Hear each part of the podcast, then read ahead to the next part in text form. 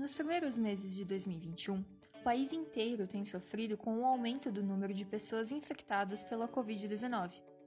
Isso significa que diversos municípios brasileiros foram impactados com esse novo avanço da doença, e o Rio Grande do Sul é um dos estados mais afetados pela segunda onda. Tanto cidadãos comuns que precisam deixar suas casas e trabalhar, se expondo diariamente ao vírus que circula silenciosamente, quanto os médicos e enfermeiros que trabalham na linha de frente do combate ao coronavírus sentem medo de contrair a doença.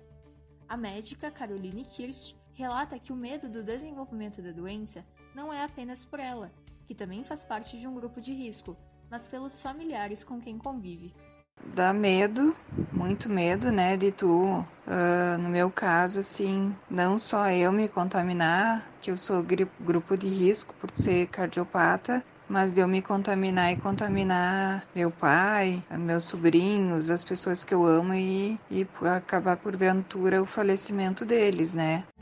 Outra situação que aflige bastante os profissionais da saúde é o ocupamento de leitos e a superlotação, desde prontos socorros até unidades de tratamento intensivo.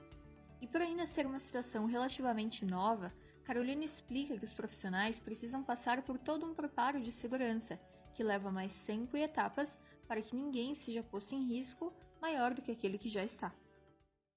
E a gente está trabalhando com uma doença que, na verdade, ainda ninguém não tem certeza de nada, né? No momento, uma droga que está valendo, no momento a outra, enfim, não existe um protocolo certo. Para os que enfrentam a doença em seus próprios corpos, as visitas são restritas em função da disseminação da doença. Em alguns momentos, as chamadas de vídeo servem para amenizar a solidão daqueles que estão internados, juntamente com seus familiares. E uma das principais lições que Caroline relata que ficarão após a pandemia é a necessidade do outro, do coletivo. Então imagina ter uma doença que tu não pode ver teu familiar. Tu só é cuidado por estranhos. Mesmo sendo internado, sem estar entubado, tu não pode ter visita de ninguém. Eu acho que existe uma grande lição por trás de tudo isso, né? Que a gente precisa muito dos outros. Então eu acho que é muito difícil, assim, é muito difícil para os pacientes.